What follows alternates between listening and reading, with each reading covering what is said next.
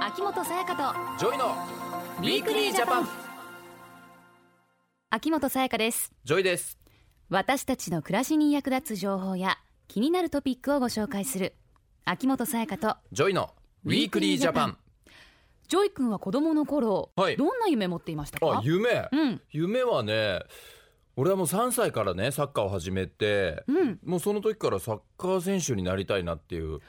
ああそうなんだうん、で小学校の時に J リーグが始まったりしてさ、盛り上がりましたね盛り上がったしもう絶対サッカー選手になるんだとうんもう決めてたねそれしか考えてなかったな子供の時はあそっか私は何だろえアイドルじゃないのうアイドルではなかったかなあ違うのうん物心ついた時はなんかアイスクリーム屋さんとかおあ花屋ちさゃんんとそういうのも持ってるタイプだとったかのだでねしたねうん女の子はみんなね将来ねそそこうケーキ屋さんでなりたいとかねお花屋さんとかよく確かに聞くけどな、でもね夢を持つことでうん頑張れたり成長できたりしますよね、まあ子供の時はそうだねうんうんでもその夢自体を持つことが難しい子供や夢を諦めなければならない子供がいるそうなんです、そうなのうん、そこで今日のテーマは支援の輪を広げよう子供の貧困対策ジョイ君は、はい子供の貧困というとどんなイメージ持ってますかうん子供の貧困って言われて、まあ、パッと思いつくのは、やっぱああいうアフリカの子たちそうねうんとかの姿がねパッと思い浮かぶさやかも多分あると思うんだけどさ、うん結構痩せちゃってる子とかのさ、うん写真だとかさ動画とかっていうのは見たりするじゃんか、うんテレビとか雑誌でもさ、そういうのはパッと思いつくし例えばねあとフィリピンとか、まあ、東南アジアの方とかロうんケ行ったことあるんだけど、うんストリートチルドレンとか結構いるんだよねいますねうんまだこんな多いんだって思うぐらいいてさ、うんそういう子たちが大人乗ってる車の窓ガラスをトントンって叩きながらね、自分たちでなんか作ったさお花とおか花とかそうそういうのをタオルとかねあのうん、買ってくださいって言ってきたりしてて、うん多分まあ親がいない子とかもいたりしてさう、んうん、そういうのを見た時には貧困ってこういうことなんだなっていうのをうん目の当たりにするというか感じたことはあるな、ね、いろいろ考えさせられますがうん日本にもこうやって助けを必要とする子供がいると思う、あのね、うん正直貧困っていう言葉を聞いてあんまり日本でピンとは来ないのね、うんまあ、もちろんお金がない家とかもたくさんあると思うんだけど、うんでもこうやってテーマにね上がってくるってことはは多いまた自分たちが思ってる以上にきっとたくさんいるんだろうなっていうふうに思っこてとてさ、だよね。うん、そうね家はあるけれど見えないところでねなんだろうな私の自分のねあの体験として、うん、まあ、比較的裕福な家庭ではなかったから、うんご飯は食べられるけど学校の教材買うのがきついとか携帯あ持てないとかそれも貧困ーいにやでもなるんじゃない入るのかな。例えばさ部活やってても、うんねあの靴いい靴を履けないと部か、費払えないとじゃあか。俺サッカー部だったけどうんスパイクが買えない子がいたりとかね、うん、きっとそれも家庭の事情だったり、うんまあ、貧困っていう部類には入ってくるのかなっそうだてよね思うんだけどでも困っている子どもたちがいたらうん私たちに何ができるかね。ということでこの後スペシャリストをお招きして子どもの貧困と私たちにできることについてお話をしていきます秋元彩香とジョイのウィークリージャパンさあここからは内閣府子どもの貧困対策推進室の牧野理香さんにも加わっていただきお話をしていきますよろしくお願いしますよろしくお願いします。牧野さん早速なんですが、はい子どもの貧困とはどういうことなのか教えていただけますかはい。子どもの貧困と聞くと先ほどジョイさんがおっしゃったように一般的には食べるものも着るものもない子どもたちをイメージされるかもしれませんはい、日本ではそういった目に見える貧困は少ないかもしれませんがうん健やかな成長に必要な生活や、うん教育の機会に恵まれない子どもは相当数いるって言われているんですうんうんそうなんだ具体的にはどういった状況に置かれているんでしょうか。はい、家計収入の面では一つの目安として子どもの貧困率という数字がありますちょっと計算難しいんですけれども、はいあの例えば3人世帯だと年間の手取り収入が約210万円以下とされていましてこういう基準に満たない子どもの割合が現状で13.9%うんあの7人に1人が貧困状況にあるというふうにあの表現されています。え結構多いですねうんそうですね。 7多い人と思いにま1す人はういんまたこの基準を上回っていても経済的な理由で進学を諦めてるという子どもたちもたくさんいます。こうした子どもたちは親の所得が低くて、えー深夜まで働いているので家に帰っても誰もいないとか、うん放課後の居場所がないとかあそれから頑張っても仕方がないってあの将来に希望希望が持てないので、うんえー学ぶ意欲をなくしているなどあの社会的に孤立していることも多いんです。うんそうかそういう子がいるんだねね子供の時なんてやっぱ本当は希望に満ち溢れてさ、うん明るい未来が待ってるって思ってさ楽しうくん過ごして成長していくもんだったりするじゃん、でうんそうあってほしいしね、え、うんただそうじゃない子が希望が持てないすごく多いっていうのはやっぱ悲しいし、絶対にね、変えていかなきゃいけないなって思うようね。んうん少なからず生まれ育った環境っていうのが子どもの進路に影響しているというわけなんですね。そうですねうんしかも貧困は連鎖するって言われています。え連鎖ええうんあの親の収入が少ないと子どもは進学のチャンスが乏しくなってしまいます、うんその結果就職しても収入が低くてまた貧困になる可能性が高くなっちゃうんですまた貧困状態にある子どもは夏休みに海に行ったり、うん映画館や美術館に行ったりといった視野を広げる機会が十分に持てませんまた人との関わりが少ないためにこんな人になりたいという将来感が持てず自分の可能性に気づかないまんま進学や就職のチャンスを逃してしまうということもあるんですよ、あそうなの、うんそれはもったいないね。うん、なんかこういったねなんかふ負の連鎖じゃないですけれどもこういった連鎖を断ち切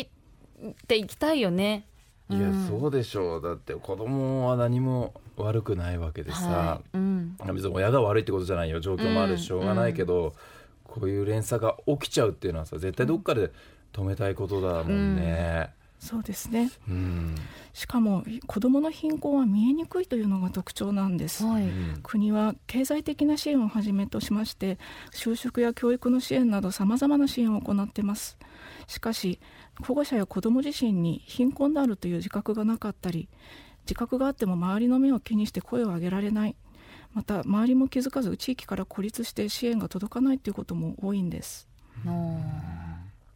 でも生きていくためにねこう目の前のことに必死だと支援体制があるっていうことにね牧野さんはい気づかないのかもしれないですうんそうね。そうですね、子どもたちに確実に支援を届けるためには社会全体で子どもたちを見守り支えていくネットワークを作ること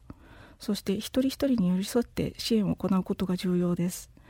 そこで政府も民間企業も国民みんなが連携して子どもたちを支えていくというコンセプトで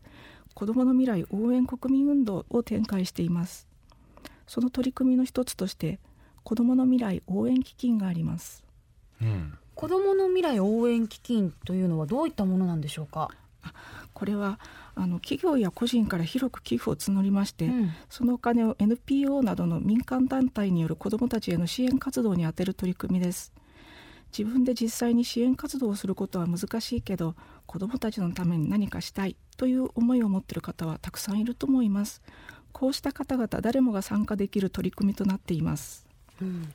ね、私もジョイ君もねもちろん、ね、子どもたちのためうにん何かね、したいっていう思いはありますからもちろんもちろん具体的にはこうどんな団体が支援を受けて活動しているんでしょうか、例えばですね、はい塾に通えない子どもたちのために無料や低料金で学習サポートをする団体とかそれから温かい食事と団らんを提供する子ども食堂を運営している団体などがあります、うんまた勉強や食事にとどまらず絵を描いたり物を作ったり、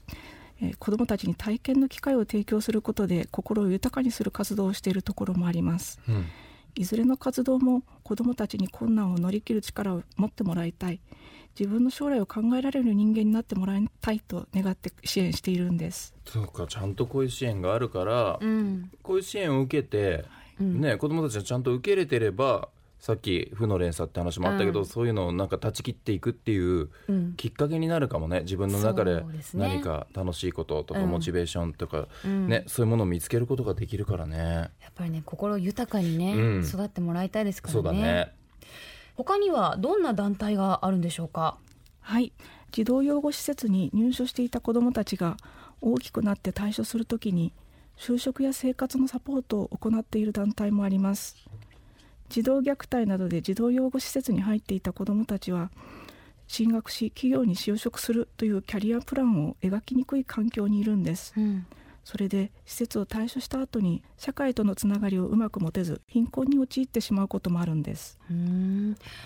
いろいろな方法で子どもたちを支援しているんですね、うんはいうん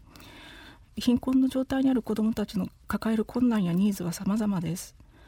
こうしたニーズに応えられるよう各地域で子どもたちに寄り添う温かい支援が重要なんです支援の輪がさらに広がるよう子どもの未来応援基金への企業や個人の皆様のご寄付をお待ちしています、また子どもの未来応援基金は現在基金を活用して子どもたちを支援する団体を募集しています NPO 法人に限らず公益法人一般法人ボランティア団体町内会などで子どもの貧困対策の事業を行う団体はぜひご応募ください支援金額は活動内容などによって異なりますが最大で500万円までとなっています公募期間は9月21日までです詳しくは子どもの未来応援基金のホームページをご覧いただければと思いますはいうんこれまああくまでも多分企業っていう話なのかなと思うんですけども僕たち例えば個人がね、この子どもの未来応援基金これに協力したいなと思った時はどうしたらいいですか、個人でご寄付いただく場合は子どもの未来応援国民運動のポータルサイトをご覧いただくとクレジットカードや銀行振込で寄付をする方法を記載しておりますその他にもお金の寄付ではなく本や物着られなくなった子ども服などで寄付ができる仕組みもありますはいでこれなら私たちでもすぐにね協力できますねそうだね、うん本とか洋服とかね、うんしやすいよ何ねかできることがありそうですね、うんでは最後にメッセージをお願いします子どもの貧困をなくしていくことはその子どもだけでなく私たちの明るい未来を作るための重要な取り組みですそのことを少しでも多くの方にご理解いただきたいと願っております子どもたちのために何かしたいという思いを共有していただきそして皆様のスタイルでご協力いただければと思いますゲストは内閣府の牧野理香さんでしたありがりとがとううございございままししたたありがとうございましたウィークリージャパン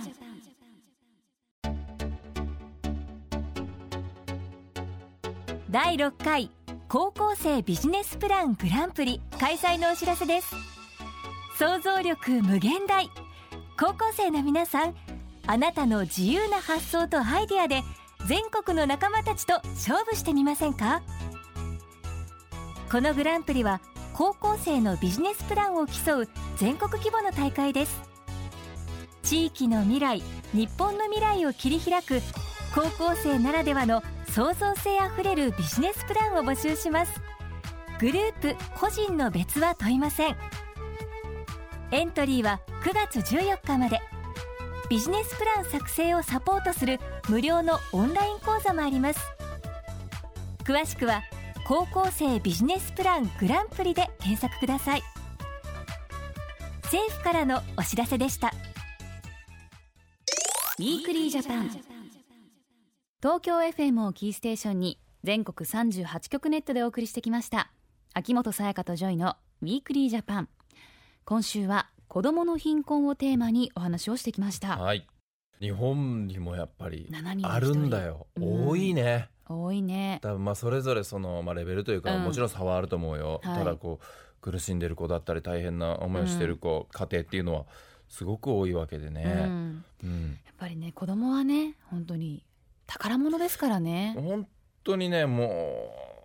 うなんだろう大人の事情とか気にせず楽しく生きてほしいしそれが一番だと思うんだけど、うんどうしてもそれが叶わないっていう状況はね、ううんん、今あるっていうことだから、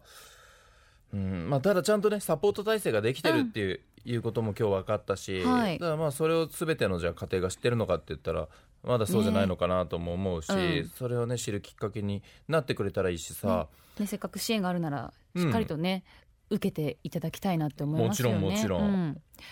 でまた自分たちにもできそうなことありましたねあ言ってましたね、まあ、うんお金の寄付だけじゃなくてさ、うん本とか物をね、うん送ってあげたりとか例えば子供服とか、うん着れなくなったものを送ってあげてっていうことができるんだもんね、うん、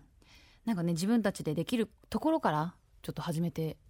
そうだうね、ん難しいことじゃないしさ、うん、まあ、行きたいですね本とか普通に捨てちゃう人とかもいるじゃんか、うん子供服とかも着なくなったら捨てちゃうとか、うんそういうのをね単純に送ればいいだけだかうら、ん難しいことじゃないしうんそしたらそれをお金に変えてうん寄付してもらえるっていうことだからはいいいじゃんできることはあるよ。ありますねう、んう、ん、え今日ご紹介した子どもの未来応援基金のホームページは子どもの貧困基金で検索するとすぐに見つけることができます、はい、来週はもしもの時に知っておきたい119番のお話です、はいまあ、ジョイ君はうん、 119番が何の番号か知っていえますよね消防でしょそそうだそうよでねすえ合ってるよねなんか急にえ改めてこうやって聞かれるとす ごいうドキッとねえ怖いんだけどし救ます急け車どと、うん、か、うん119番で救急車を呼ぶ前にうん、緊急度を判定する方法などスペシャリストに伺っていきたいと思いま何す。それあね、こういうこう方法があるんだそうるでんすだ。皆さんへぜひ聞いてくださえい。はいお相手は秋元沙耶香とジョイでしたまた来週秋元沙耶香とジョイのウィークリージャパン。この番組は内閣府の提供でお送りしました。